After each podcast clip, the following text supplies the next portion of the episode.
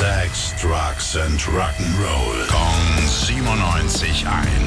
Rock News. Schönen guten Morgen, Tim. Was gibt's Neues? Billy Idol hat eine neue EP angekündigt und hat direkt auch den Titeltrack dazu veröffentlicht. Heißt, The Cage soll deutlich härter sein als die Roadside EP, die er letztes Ah. Jahr rausgebracht hat. Ne? War so ein bisschen melancholisch hier und da, aber das hört man auch gleich direkt im Titeltrack.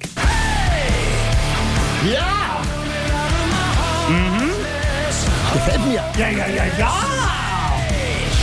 I love it.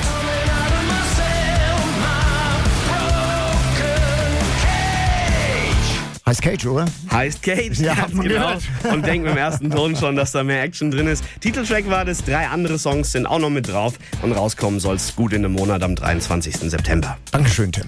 Rock News. Sex, Drugs and Rock'n'Roll. Kong 97.1. Frankens Classic Rocksender.